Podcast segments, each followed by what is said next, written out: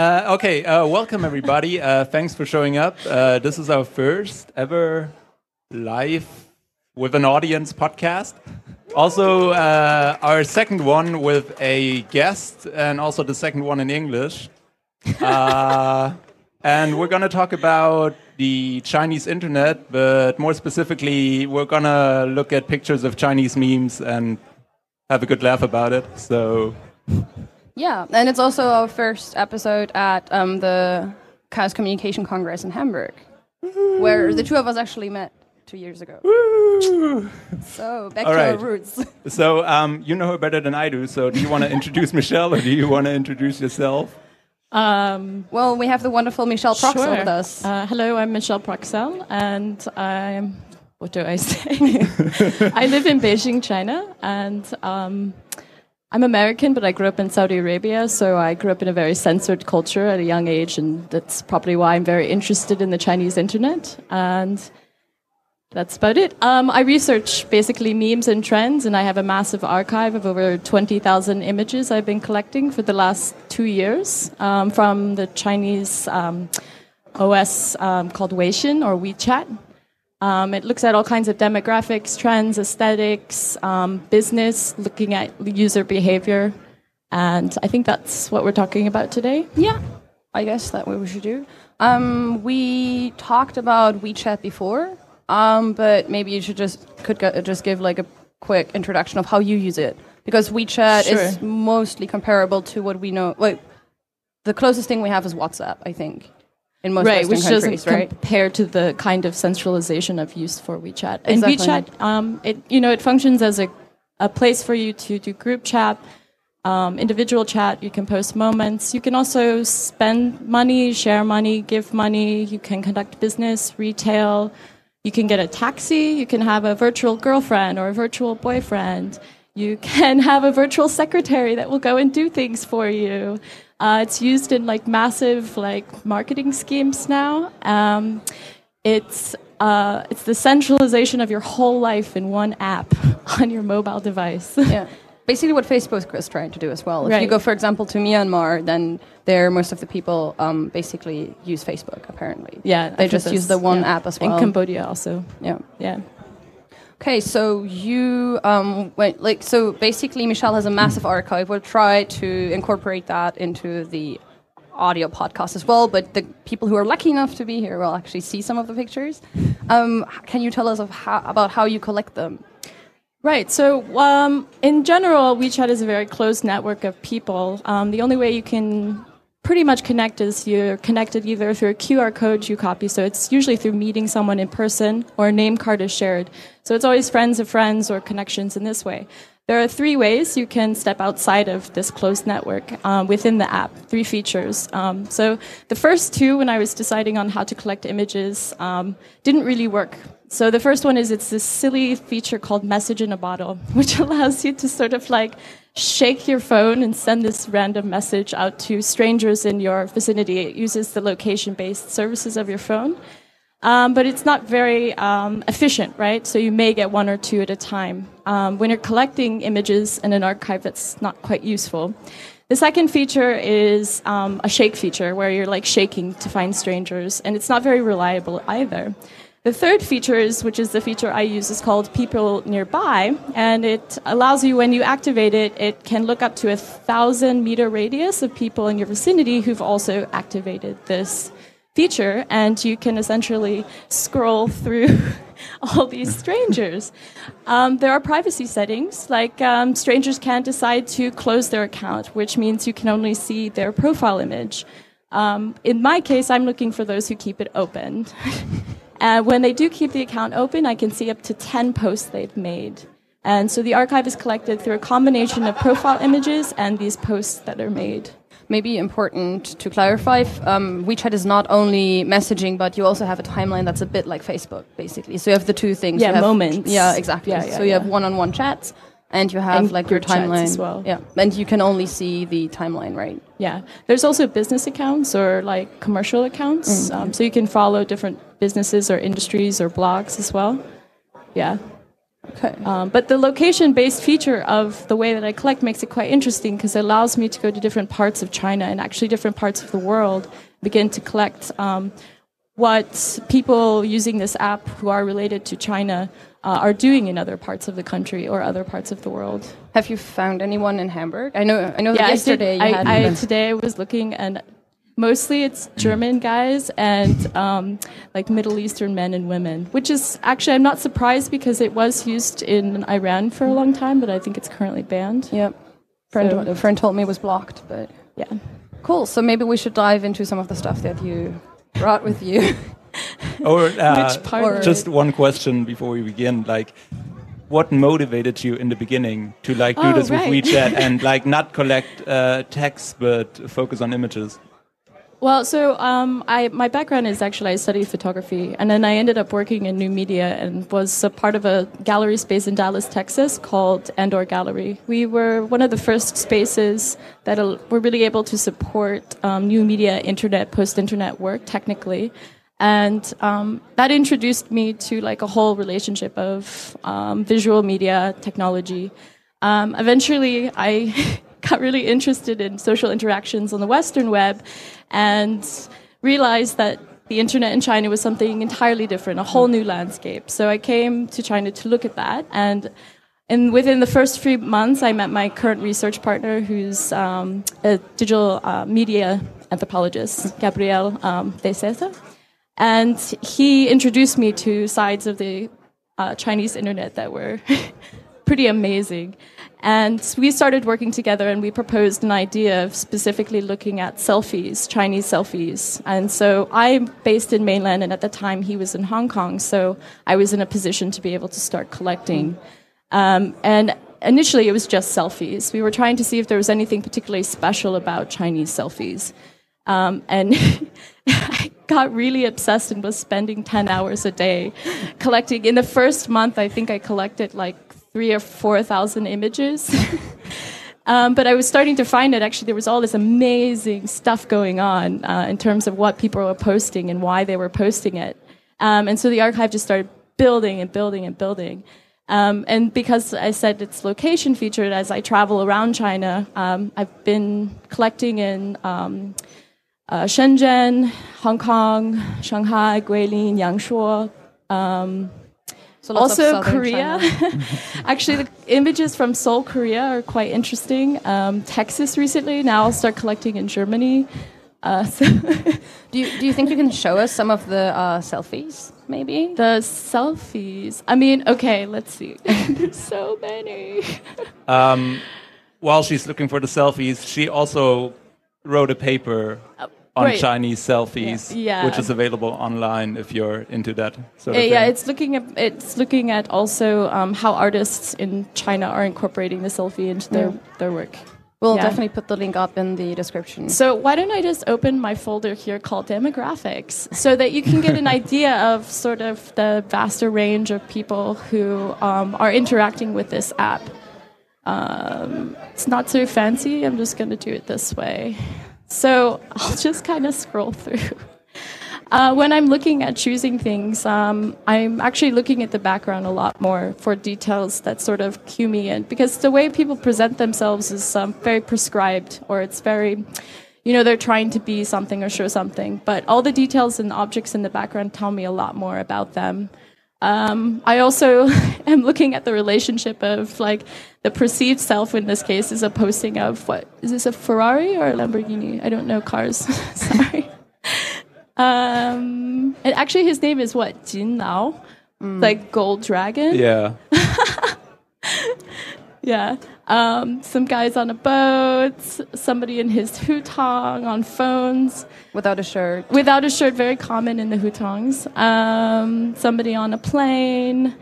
Um, what I like about this image is he actually. Um, I lived in Texas for a long time, so I'm very uh, used to Mexican communities. And to me, the way his collar is buttoned up and the size of his lips, actually, I was a little thrown off. I thought he was Mexican at first when I first came across this image. Obviously, he's not. But what I like is in the collection of these selfies and images, you begin to see the diversity in, in facial features, which is not typically what we think when we think of Chinese people.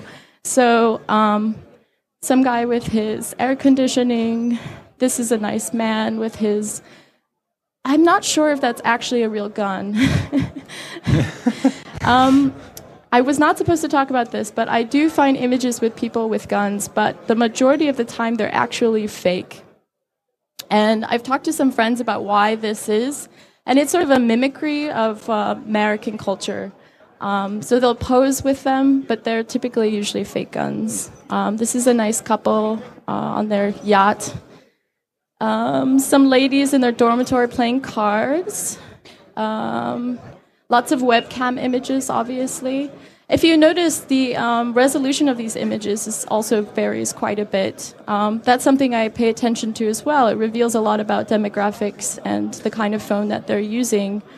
Um, which is interesting because when new phones are introduced to the market with higher resolutions, I see them very quickly. For instance, when the iPhone 6 came out, suddenly there were all these really high resolution images and panoramic photos. So um, that's interesting. I could probably do an entire installation piece that would just be like resolutions. like, um, I thought the a nice fro. The picture This you just had nice with one. the um, the woman whose face was censored um, with the heart. Yes. Like that. I, that's something I keep seeing. So for most of the time, um, in, in, on WeChat, when I was in China, you saw you just saw people taking selfies, and now these people start actually covering their faces, which is something I knew from like the West when people were like like especially in Germany, people are like sensitive about information. Um, especially in Germany, they don't post pictures where, where you can see their faces. Um, and now this is coming up in China as well. Have you talked to anyone of, about where this might be coming from? I mean, I think it's just a consciousness. I mean, I, I mean, I. Let's see. I can go to some other images because the way that they're censored is a lot of times they use this Chinese app called Meitu Xiuxiu, and um, it has a particular kind of graphics about it. Um, let's see what I can find in here. Uh, it's often used for censoring, um, but it's interesting because people. Well, I originally I was seeing a lot of censorship or more in um, the background. So, like, if there were other people or in their house, they would actually blur and they'd use this particular app and its aesthetics in the background. I'm not sure if I have any available right now. Um, yeah, I don't have this folder right now, so. Well, fair. Um, but I, yeah, I think it's just a consciousness thing. Because you know, you see, I have a few beauty retailer sellers that I follow, and they they often will post their private messages with people, um, and they do start to. They have seen they are starting to censor out names and start to censor out pictures and stuff like that. So I think it's just uh, about a consciousness because you know there is there's one unique thing about the Chinese internet. Um, there's this phenomena that happened, um, and I think it translates to like uh, human flesh search. It- It's usually translated like that. Yeah, yeah, which is it sounds really awful actually, but it basically what was happening is people would send out this picture and, and, and say like, oh, I'm trying to find this person, they're the love of my life, and I miss them. Can you help me? And suddenly you had like millions of Chinese people who were taking this image and were physically trying to find this person, and they did. And with so all the personal information, often with addresses, full name, Right. which university they're at, Right. social like the equivalent of the social security number. Right, and so with, for example, the Uniqlo, what happened with this Uniqlo video that came out a few months ago, or in the summer, Yep. um, was they people found the identification cards of the people in the video and were posting all of that private information. Um, so part of it could be because there is uh, higher consciousness um, for like ridicule on the web or being used in this way to find you physically and find your personal address and phone number, things like that. Yeah. Where was the one that we were looking at? Oh, got Uh, ahead of one, four, myself. five, six. there we go. Are we allowed to drink this? Yeah, Yeah. totally.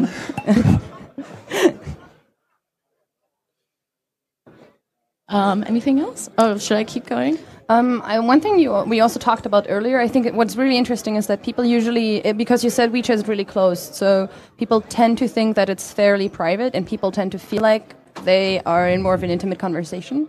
Um, and that also was interesting when um, that video went viral in, uh, I think it was June earlier, June, June or July early this year, when basically a video of two people filming themselves uh, having sex in a changing room. in a Uniqlo changing in room. a Uniqlo changing room. This is like a Japanese uh, retailer uh, for clothing.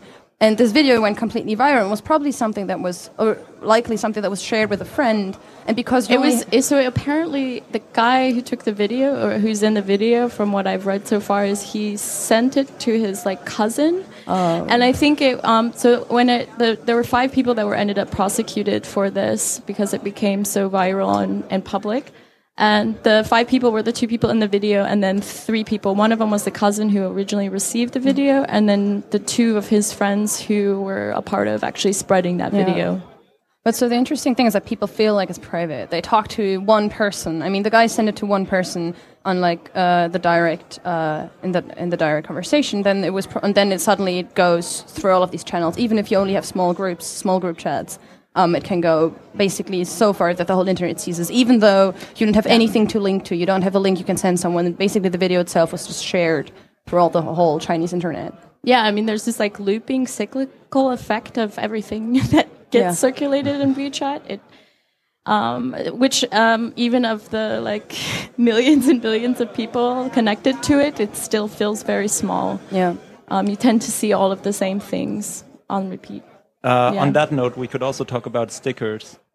Oh, Because I think with stickers it's exactly the same. It's like, oh, Yeah, this is nice, and then within like two days, you you get messages from 15 different people, and they're like, look at my new stickers, and you're like, yeah, I've seen them. Oh, I haven't seen this before, but it's sort of yeah, it's always the same content that goes viral for a very short period of time.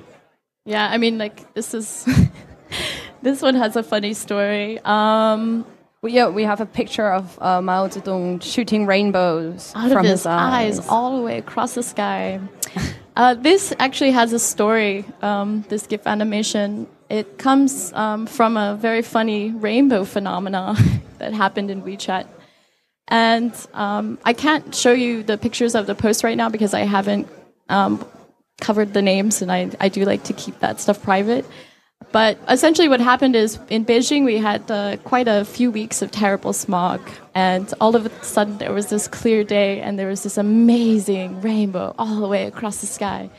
And suddenly, you saw just everybody posting pictures of rainbows. And it was phenomenal. And then suddenly, there were like funny stories about rainbows and like, um, artists were like making renditions of these rainbows and then within and, and literally this meme only lasted as long as the sunset like by the time the rainbow was gone the sun had gone down this gif animation was circulating.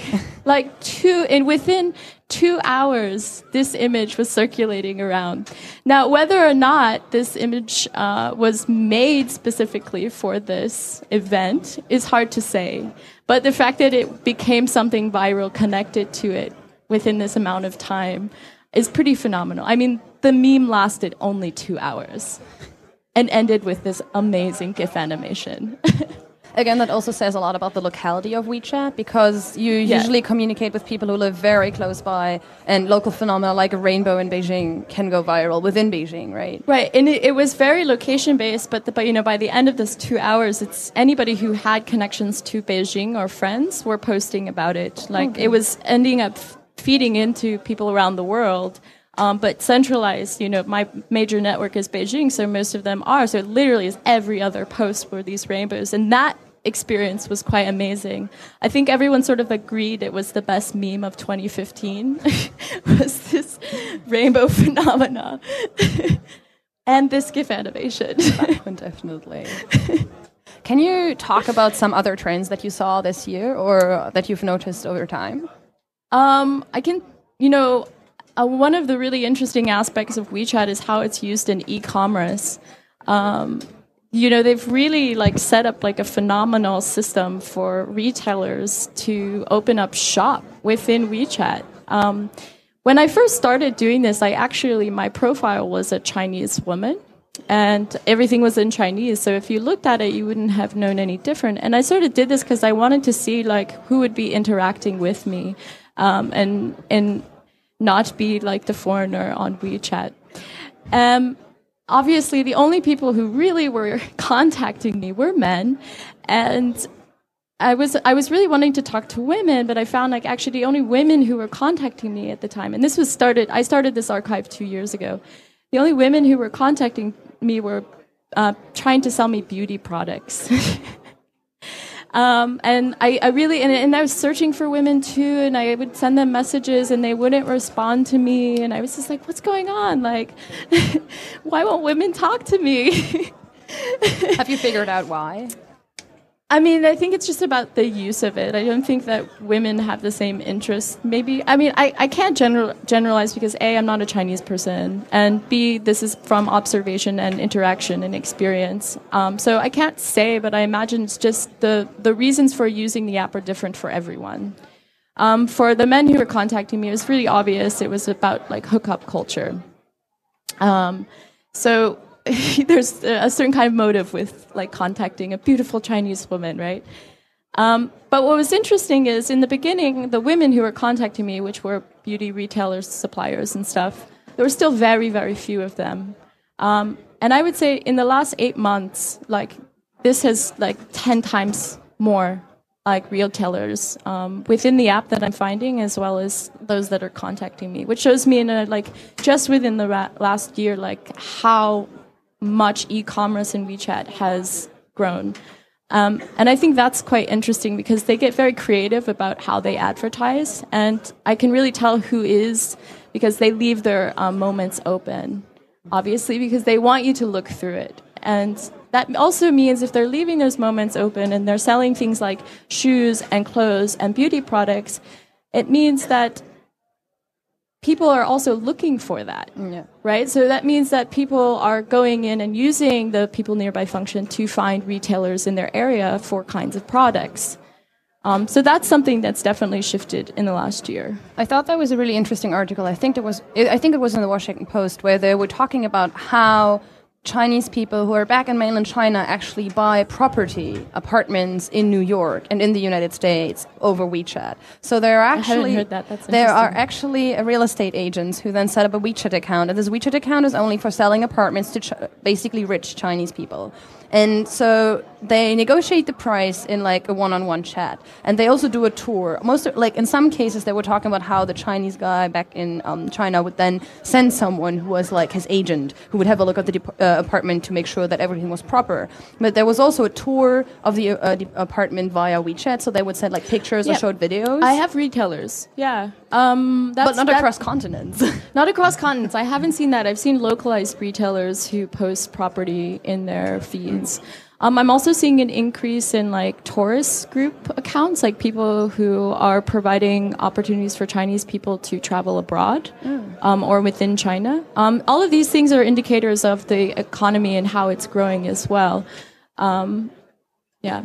I also another thing um, I learned about was uh, that apparently there's like again this is like I think it's interesting because it's people outside of China going into this whole WeChat thing um, because like that's how you reach Chinese customers, right? Like I was talking to um, a Chinese guy when I was flying back to Germany who was telling me that he was thinking about leaving the country and he was thinking about moving to Portugal because apparently if you invest a certain amount of money, yes. you can get um, residence or even citizenship. This is happening. Um, like property is being bought by Chinese people a lot in California and parts of America, yeah. Canada, Spain, Portugal, um, Greece. Um, a lot of different areas in Europe yeah. where property is lowered because of the current economy, and the these countries are allowing it to happen so that they can benefit by there being a circulation of real estate and China, and, and so they're offering these yeah. residencies and that allows them to Chinese, a Chinese family then who owns property in Portugal to put their child oh, yeah. through a university system at a university rate, yeah. not at a foreign rate. Yeah, and on top so of that, yeah, and like what was interesting is that the guy, again, the real estate agent, apparently had a WeChat account set up for this purpose, and he was obviously Portuguese. Like, so the Chinese guy showed me um, conversations with him, and he was like, like he was talking about like, oh yeah, I can help you set up um, the contract and everything, and I can also help you with like the citizenship deal. Um, mm-hmm. Um, that's literally what he said. Like, so he was showing yeah. me the the chat, and he was like, "Oh, is this like is all of this okay?" And um, he was asking these questions. It was really interesting to see how there's obviously like a niche in the market where these people are targeting Chinese Absolutely. customers and are using WeChat to do that because anything else you won't reach them. I think that's also really important to remember about the internet in China that what's like it feels like everything is happening within WeChat. It's not only that it's possible to do everything in WeChat like people do. Like everyone has it. I have not Right. met a single person who doesn't use WeChat. And so this is actually changing the description of what the Chinese internet is. And I think this is something that a lot of people really don't understand at the stage of what's happening. Um, so I like to call the Chinese internet the Chinternet. And I have been confirmed by many Chinese fr- fr- friends um, that this is not like rude. It's not a rude thing today. It's just very efficient and um, efficient way to describe the Chinternet. Uh, what is the Chinternet? It's actually it's the Chinese. It's an internet with Chinese characteristics that are inherently linked um, to its locale. In this case, WeChat is actually owned by Tencent, which is one of the earliest internet companies in China. Um, so it is the Chinese internet. Using WeChat is the Chinese internet. It has Chinese characteristics and it has like a base in China. The thing is, it's mobile. Uh, and it's being used across the world to stay connected to China. So people who are using WeChat are those who have family relationships, are Chinese, have business. Um, like my parents have it because I live in China, and it's more efficient because you know dealing with VPNs is like very frustrating if I want to use Gmail or Facebook or any other Western um, applications to try to stay connected. For me, uh, WeChat is very efficient. I can do voice calls, I can do video calls, I can leave um, audio messages. Um, so what this is actually saying is its mobility and its its expansion to people in other countries, especially those who are investing in properties around the world, is that in this case the Chinese internet is mobile and it is actually taking over in a global sense, which is why images that I have from Korea are very interesting because they start to show me, well, what, is, what are the demographic of Chinese people who are going into Korea, right? And these images start to reveal this. So let's say I go to Africa and I pop up tent somewhere and I look around and it's in an area where there's a lot of like Chinese industry that's beginning to happen. I'm going to see very clearly why China's in Africa, right? So it, it begins to actually reveal sort of the economics of like uh, China's role on a global scale as well. I think that's what's most interesting. I could have focused on Weibo, I could have focused on QQ, but the difference is WeChat's the first like homegrown OS that's had international appeal and international um, connection, I guess.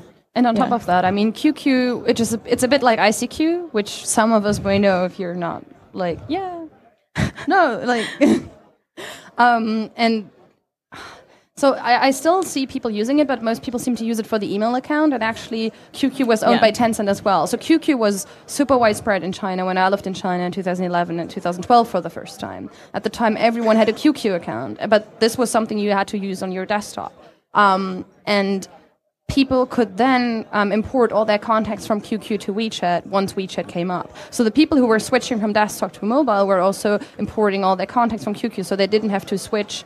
Um, like they kind of had to switch platforms, but they could take all that they had already. So Yeah. Tencent was Yeah, using, yeah, like was true. taking just taking the user base they already had on desktops and was moving it to mobile. And then all these people who didn't even own a desktop before had kind of had to get WeChat because everyone else was like a lot of people were already on WeChat.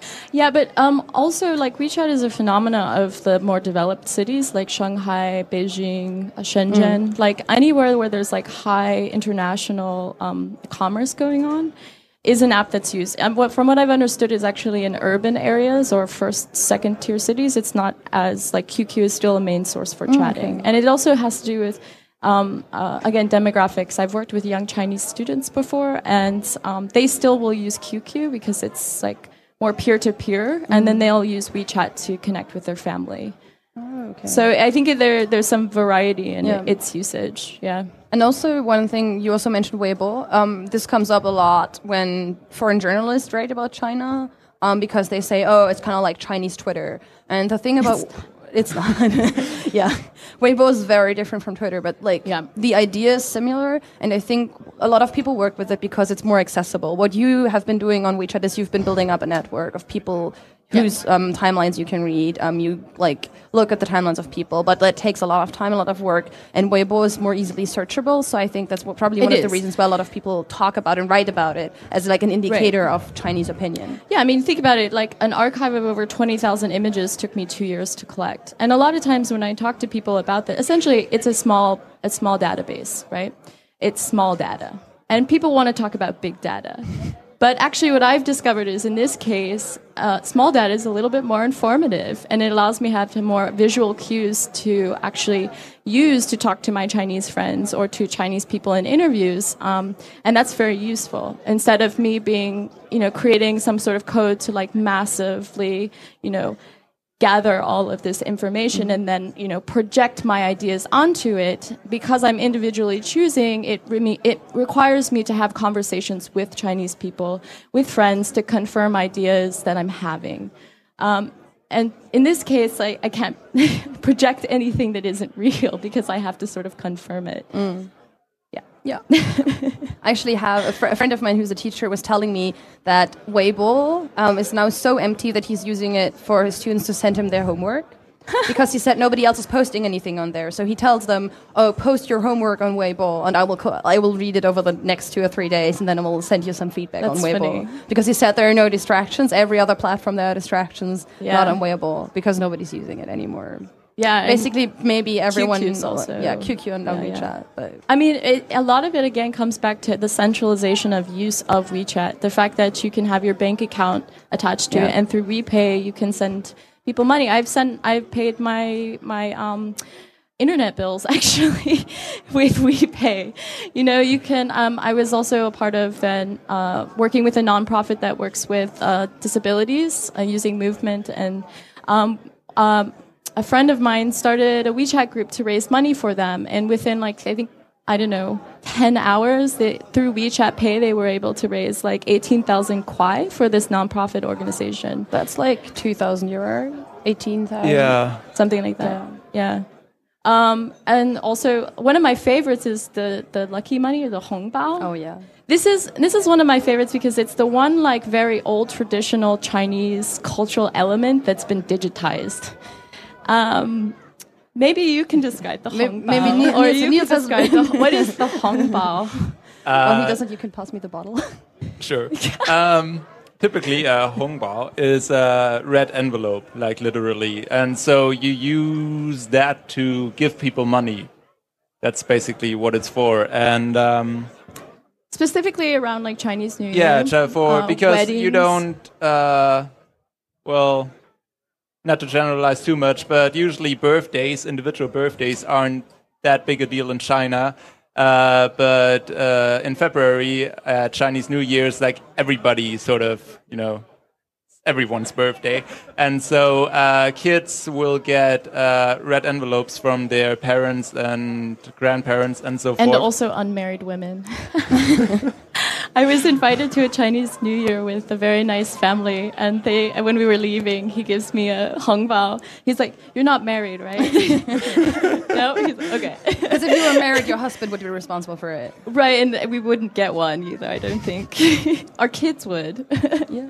Anyway, so the hongbao has a very hongbao has a very long history in like a physical form in in sharing, and it's been digitized now, and it's usually called lucky money. But the way that it's used is quite funny because. Um, People use it as a game, and this also has a, a link to e-commerce and sort of like um, I don't know. I feel like it's really shaping the way think people are thinking about money in China because it's not tangible in these senses. But ultimately, they'll be in a group chat and somebody will throw out a hongbao of like 10 kwai, um, which is not much. I don't know how much that is in euro. That's like euro, one euro 50. 140, 150. 140, 150. and, and they'll pop this out, and then within like whoever can like access it first gets like a few like miles, a few cents of this hongbao, and so like people will just like randomly throw this like uh, a lucky money or this digitized hongbao into group chats, and it's like this game, like who can click it first, um, and which is also funny because then that really ties to this relationship to how intimate the phone and how intimate WeChat is on like an everyday, all the time basis. It means you're never logging off. Right? The randomization of throwing lucky money out there is you're trying to see like who's that connected checking their WeChat. You know, because if you're going to get that lucky money, you have to be connected, checking it all the time. I always see them like five minutes afterwards, and when I click, there's nothing left. Like five minutes, you're definitely too late, even if the group just has like I don't know, 100 people or something, which is small. Yeah, and it's interesting because I've also heard it's it's used in uh, when you've been invited to uh, a chat group. Um, you're sometimes, if it's a ve- more of a group of Chinese people, you're expected to put a lucky money hongbao into the group when you're invited into the group. but I think that's actually one of the most interesting digitization of like traditional Chinese culture. Yeah. Yeah. Um, Um, Anything else? one more uh, thing to add, uh, because you always refer to WeChat as an OS, and we haven't made that clear yet Yeah. either. Oh, Um, home. I, I put it in quotations because it's sort of like described as China's homegrown OS. Um, because actually, in 2014, um, the usage of cell phone or mobile devices in China um, to access the internet, like um, overpassed using PCs. And actually, on the global scale, 2015 is the year in the world that mobile device usage has overpassed PC usage um, to access the internet. Yeah. A lot of that's with uh, you know the relationship of developing countries accessing cheap um, Chinese smartphones. like Xiaomi, Huawei. Yeah. um, and I forgot what I was going to say. What were we talking about? um, uh, you can install games. uh, Shimmer, you was- Uh, we were talking about how you call we like how you call WeChat uh, Oh, homegrown homegrown, OS. yes. Yeah, so um, with this idea that like accessing the internet is um, overpassed PC, ac- or you accessing the internet through a mobile device has overpassed PC usage, um, shows you that um, people are using applications more than ever, um, and so WeChat becomes it's a platform, but it it, it begins to function as because of its multi-use, you know, um, it begins to like act as an operating system to some degree because it's like the only access point. I mean, it's not in a traditional sense an operating system, but it's just that's why it's in parentheses described as homegrown OS, um, and that's sort of like a humorous play on. Um, sort of like China's development in applications, the way that they are driving like a huge area of application development. And part of that's because the government opened up the area for research and development for that. They were encouraging programmers um, to do that. It's also important, I think, to keep in mind that of the Chinese population that we have, like it's 1.3, 1.2 billion. Um, only half of them are connected to the internet right now. So even, As of right now, yeah. yeah. as of right now. So December 2015. So when we talk about what people do on the Chinese internet or on WeChat, then it's not only um, a small snapshot of people who are mainly in cities, but it's also still leaving out a huge part of the population who will. Um, Xi Jinping said he wants to connect the whole population to the internet by 2020, so in five years. I believe it. 600, yeah, 600 million people on like more. Yeah, yeah, yeah. Which is why, in my, um, you know, a lot of the reason that I focus on this archive and I continue in, in the collection of this content is um, it's a very good test case to sort of look at developing countries and their relationship to mobile technology. Uh, and how it's used, um, and what kind of demographics are using it, how it grows over time. Um, so it's like functions as an archive, which is like culturally quite interesting as digital artifacts, but at the same time, it's a test case Yeah. for me to sort of see what could be happening in Southeast Asia or in parts of Africa or South America eventually. It was really interesting also when I went to northwestern China to like more rural areas in Xinjiang. Mm-hmm. Um, a lot of people weren't didn't even have smartphones because almost everywhere you go, Yeah, you see people who well, like less and less up, like upscale smartphones, like cheaper and cheaper, and then suddenly people Shenzhen, like uh, yeah. yeah. and then in Xinjiang people actually had like these this these old brick phones like Nokia's, like I mean, a lot of that could be also like what actually they probably can only access 2G networks. That's true, yeah. Um, so three, like a smartphone is irrelevant at that point, for the most part. fair. Yeah. So it, it might be about like the development of the um, communication systems. I did have areas. decent. I did. I did have decent coverage though. Oh, you did? Yeah. Oh, okay. Like so, I went Yeah. there with my China Unicom SIM card from Oh, Beijing, and it was uh, yeah, it wasn't that bad actually. Yeah. So yeah, I'm wondering if it's like uh, it might be an indicator of how rich, how poor re- uh, specific regions are. Like the further away Yeah, you go from the big cities, the less smartphones you actually see. Which is why, again, I said that like WeChat is its relationship is to larger cities that have more um, e-com uh, commerce or biz- international business. Um, yeah. That ties into a question that I was going to ask you anyway, because there are people who come from the rural areas to the cities. Oh, the migrants. yeah. I think we can maybe show a few more pictures with Maybe that, right? yeah. Let me go into the nifty demographics and see what I can find. Um, yeah. So this is probably a good example. Um, my e- key indicators that this is a migrant worker is actually if you look at the very top on top of that um, bunk, you see a very large uh, uh, bag in the corner. Do you see it? The pattern bag. Yeah.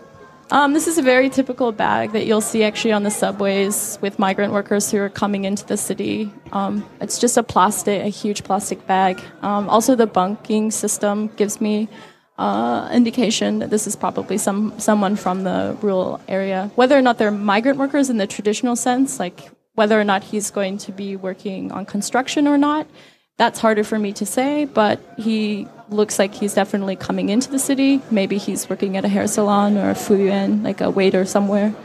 Uh, let's see what else. It's also an, an interesting contrast to all these people who are showing off their wealth, who are showing off their cars, their phones. Um, But you know, I've talked to um, so here. This is another example. So Oh, wow. we can tell also by the um, the quality of the image um, and the bed in the background. it's basically just like a simple wooden bed. It doesn't even have a. It doesn't look like it has a mattress. Yeah. Um, which means he could be on a con- he could actually be staying on a construction site as well. Um, oh, here we go. oh yeah. this looks like this looks like it's actually in a rural area though, so not necessarily migrant workers. um, this is a classic style with your you have mattresses in the background, some fake Louis Vuittons, um, pillowcases. Uh, do I have any more in here? I can speed through these so fast. This is probably another any any any of the images with like bunk beds are usually indicators of like basement dwellings or construction site dwellings, which typically means that they're migrant workers or, or uh, college students, but you can typically tell you can tell by yeah. For good. example, I, I really don't think this man is Yeah, a college yeah. student. But exactly, very good example. Yeah, yeah. These are typical security guy.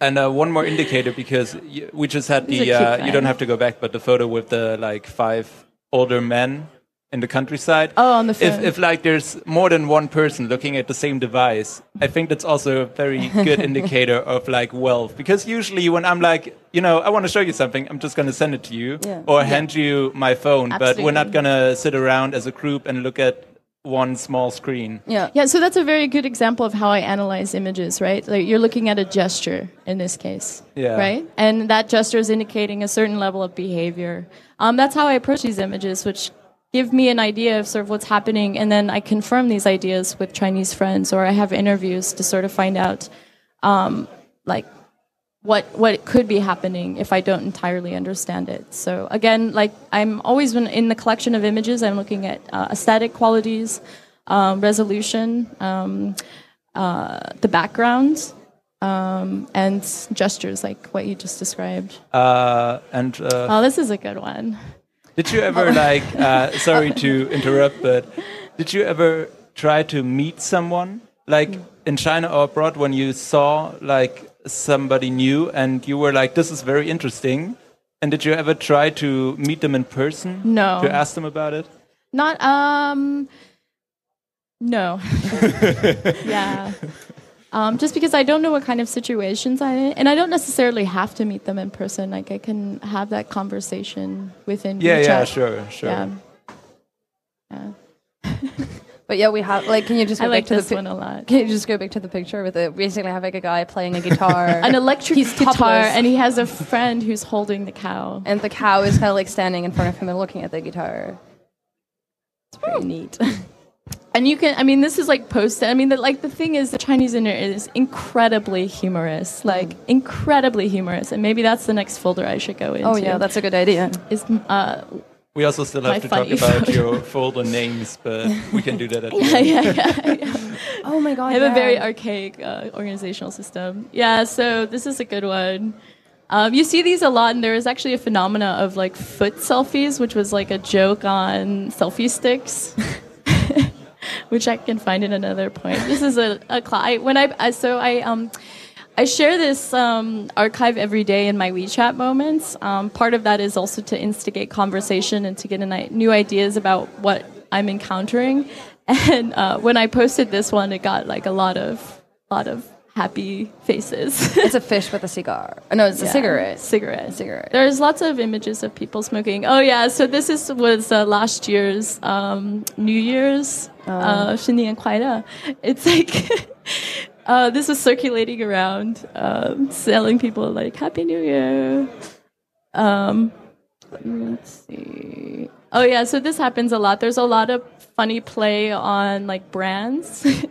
In this case, they've done Rolex, Starbucks, and Mercedes. uh, a massive Oh uh, 面条. Uh, yeah. Like a piece of bread, like a Chinese bread. Yeah. Um, this is for like uh, it's like saying Happy Autumn Festival. And it's built out of pieces yeah, of crab. it's made out of crab, piece. legs Yeah. and pieces of crab. Um, I don't want to show that because I want to leave some something open to my talk in two days. uh, there's lots of pictures of pigs. Um, Oh, yeah. yeah, Smog. and but it says down here, well, kula is like um, Oh, the yeah. person's like I'm crying. Oh yeah, uh, there's lots of like plays with America and China. That's a that's a nice one. um, this, this one is like decided to like make himself into a so uh, handmade cyborg. He basically typed a phone onto his eye. Yeah. Oh, this is, Oh. this is a special one. Uh, this is the well, not this exactly, but the background, Yeah. like the sort of black planet and the Earth above it, is the uh, startup screen that you see when you open up WeChat. Right. Usually it has like a young boy who's looking at the earth, and in this case, somebody put this silhouette instead. Um, again, lots of pigs. Uh, this is a classic one. This is this one I really like because it transcends like just the Chinese internet. Everybody yeah. can really yeah. enjoy this one. um, some weird food. yeah, they, they, I find a lot of images where people paste like faces onto other images or objects. Um, yeah, that's also a thing that. but he's saying uh, He's like I'm not young. so Duang was uh, also a phenomenon, but I think Duang was 2014. yeah. Yeah, It's so- early 2014, actually. Yeah, this is a meme of 2014 Duang. And so Duang has two meanings. So the first is it was related to a shampoo that, uh, was it the late 90s or early 2000s, Jackie Chan promoted. And then, like 10 years later, they found out that actually this shampoo causes cancer. and so the Chinese internet um, decided to use this, and they made they wrote their own character for it. Um, they made their own character, which I think is really interesting. And the word doesn't exist, right? Like, yeah, it's the not a It doesn't. Chinese syllable. Actually, you know what it is? Is it's like the sound of something dropping. So it's like if something drops, you know, like dong.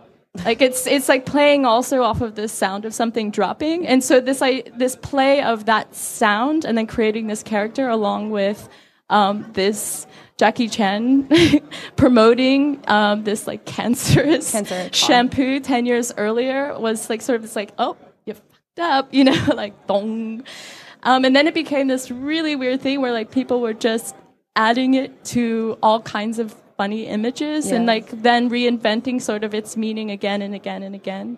So in this case, as you can see, this is a really beautiful composition. This is, uh, Shin, I think it's Shinzo Abe, isn't it? Yeah. It's, Yeah. it's Shinzo Abe, who's the Japanese prime minister, who looks kind of skeptical of, at a picture of Obama hugging Kim Jong Un.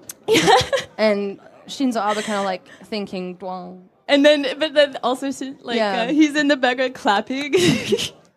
and then it says dong, which is like playing on this. But then the guy's name, so this guy, this profile, his name is like, I'm not a young person. Oh yeah, so this is also Yeah. what this is what a profile looks like, right? You have like a big header picture on top that's like the Obama Kim Jong Un Abe thing, and then the profile picture is Kim Jong Un clapping, and then beneath that you can actually already see 12th of July and like a picture and something written next to it. That's what your post. Those are your moments. Yeah. So if you went into someone's profile like I do, these are the going to be the first 10 moments I'm going to find. this is a really, cl- like, I think this is a winner. There was also this um, artist who um, actually made videos, I think, or like really long gifs, where he took, for example, um, movie scenes from like a western or like um, a movie where people were having a sword fight in like a middle E- like a Middle East Eastern, Eastern movie or something, and he would put pictures of Kim Jong Un, like the head of Kim Jong Un, onto the people.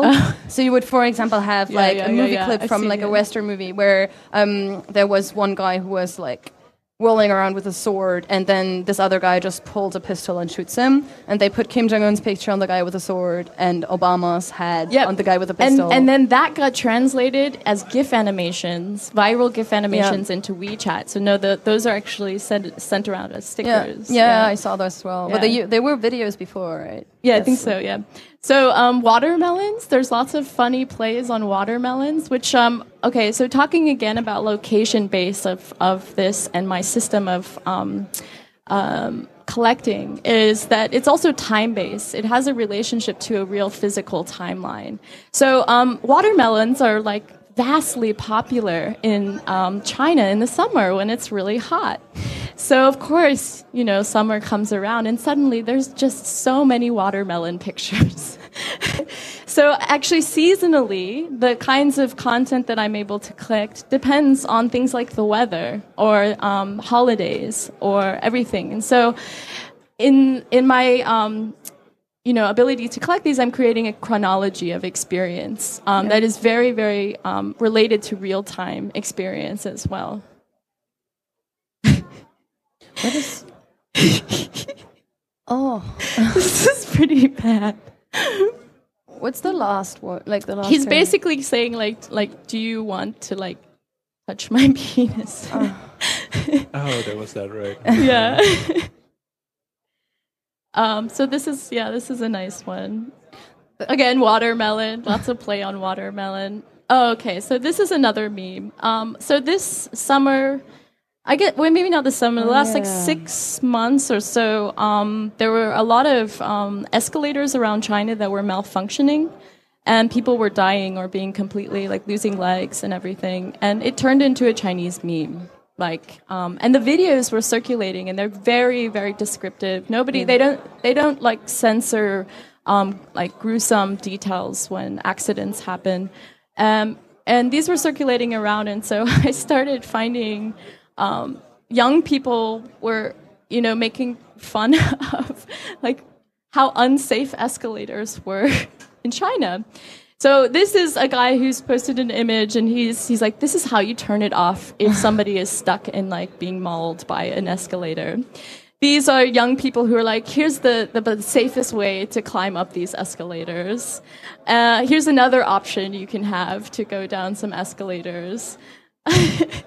um, but what I've discovered is, you know, there's a lot of this. This seems a little tasteless to maybe some of us because it's making fun of sort of maybe something that's really tragic. But I feel like what is happening is young people don't really necessarily know how to deal with what is happening mm. and these sorts of conditions and so it gets translated into these memes as sort of a effect of solidarity an effect of like we are experiencing this and like what is happening what does this mean how are things changing or how can they change um, I mean, that was the the whole solidarity thing was especially strong during the Tianjin explosion. I think almost everyone heard about that in the West as well when a warehouse exploded Yeah. in a port city in north uh, eastern China, um, and that was also incredibly present on WeChat everywhere. Almost everyone was sharing pictures with candles and saying, "Pray for Tianjin." Um, pray for these people. Let's all stand together. We're all like one. There were a lot of people who were also referring like to China and who were saying, "Oh, we're all like one Chinese people." And um, it felt like there was this again. It, it's the sense of like they're creating like this sense of shared solidarity, um, of having this having this experience together. yeah. So my folder for the day of Tianjin is um, 2015 August 12th, 13th, 14th. News, apocalypse, everything. Um, this day was a pretty intensely tragic day. I'm not going to go through everything just for a lot of reasons, but let me see if I can find some of the images on a meme. On a meme sense, one of the sort of like emojis that was going around had to do with these Apple. What was it like the prayer hands? Oh yeah, it's like this. it um, it's uh, up there. It's yeah, here it is. it's this emoji of two hands being put together as Well, they discussed it. basically when this was happening and people were saying like pray for Tianjin and this sort of effect of solidarity was going around like people were using this emoji a lot um, in their in the description of their post and um, and then it came out and actually you can see here this is talking about how that actually these are high five hands and they're not supposed to be praying. they're not supposed to be praying they're supposed to be somebody going high five and so this became like um, sort of a viral thing going around where everyone was posting like pray for Tianjin and using these emojis, but it was almost as if they were actually saying high five to Tianjin. So um, yeah, it was sort of, anyways. kind of. But it's solidarity also, thing. It's also yeah. interesting because, like, I mean, if you look at the hands, you wouldn't necessarily use them as prayer hands in, um, in like High five Western emoji, context, not right. praying hands. Yeah. By the way, I collected this image in um, in WeChat, but as you can see, it's a screenshot of. It looks like ABC, so it's a from a, screenshot from American television show, but it was collected in WeChat. Um, so. Oh, here we go. Persons with folded hands. How it's used. Most people use it to show pleading or praying, and sometimes it's even interpreted as a high five. The hand gesture is actually used to express apology or gratitude. So then all of a sudden there was all this information that was getting shared around, but like essentially this quote unquote misuse of the high five prayer symbol was being reported in the West Yeah. and then like filtered back into the Chinese internet through WeChat. But I also see people in the West using it as prayer hands, for example. Yeah. So that that was also interesting. I'm trying to see if I can find. Yeah, so this was a common image that was going around with that kind of uh, solidarity effect. Anything like candles in the form of a heart. Yeah.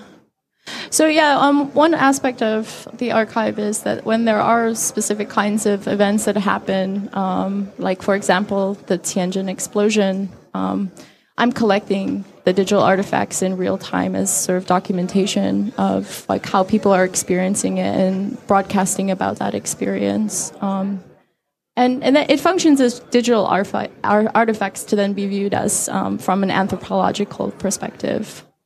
Um, okay. Any any other? Is our funny again? I don't know if there's anything else good in here. Oh, I like this one a lot. Do you notice his tattoo? He's got a Mao tattoo on his He chest. has Mao tattooed on his chest. And yet he looks so sad.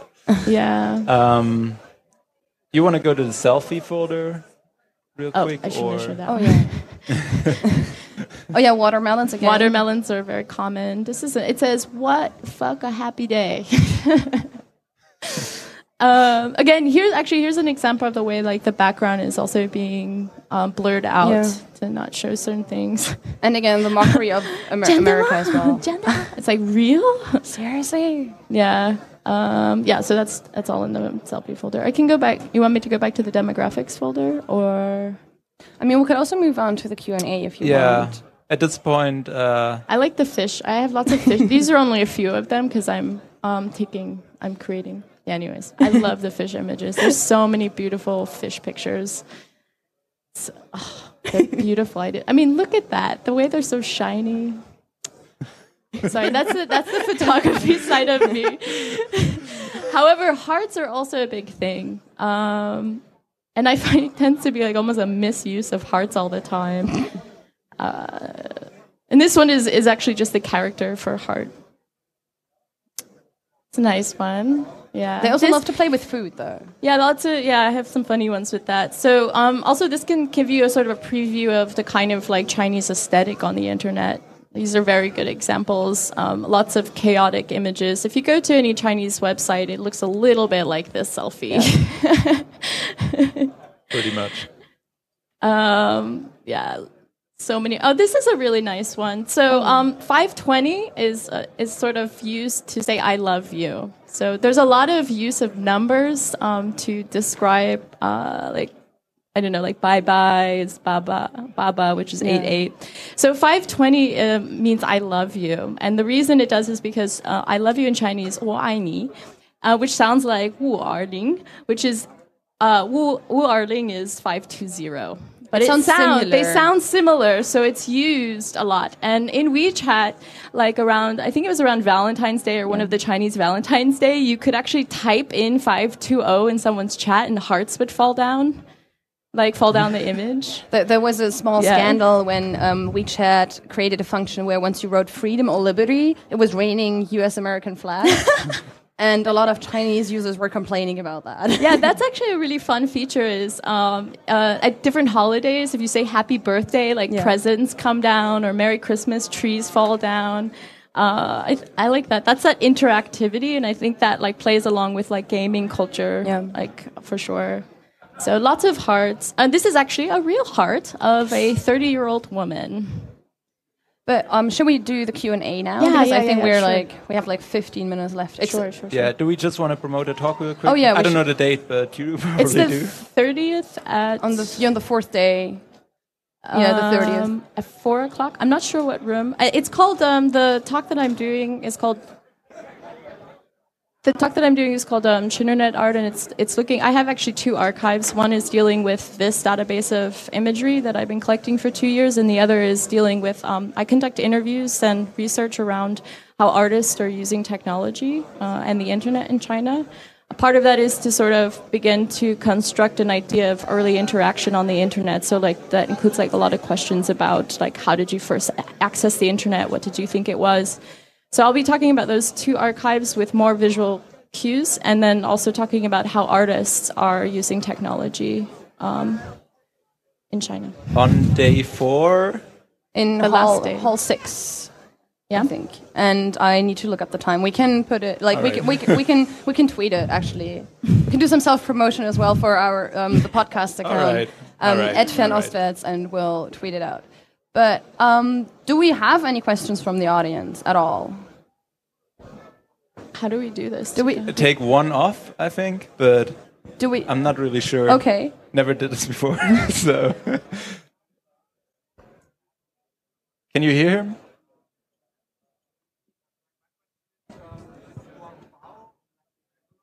Uh huh.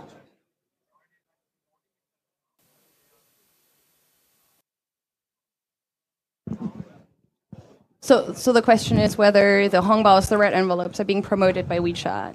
Yes, I, it's a, I think it's actually an aspect of their WePay. Like I think it was introduced alongside this um, promotion of Yeah. WePay to connect your bank account.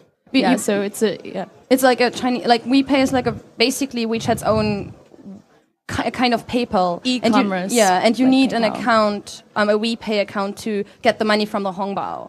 So like they're like telling people, Yeah. oh, if you want this money, you need to register an account with our WePay. Yeah, so it's also simultaneously ac- acting as a marketing function by Tencent.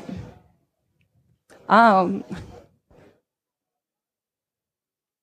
Uh, thinking of the fact that most Chinese people are using WeChat and they're using WeChat for nearly everything, uh, I think this is quite a big monopole uh, of this company, and uh, it makes it easy for the Chinese government to uh, surveil the people in this in the in and especially for censorship. As maybe if they would use different firms, different companies, it would be much harder for the Chinese government to control the people. And now it is relatively easy for those. Um, yes and no, those are aspects of it. But I think in general, the way that it's because it's this closed network of experience, um, like again, the only way that you can sort of reach out to mass populace or even like people outside your network are through a feature that requires you searching.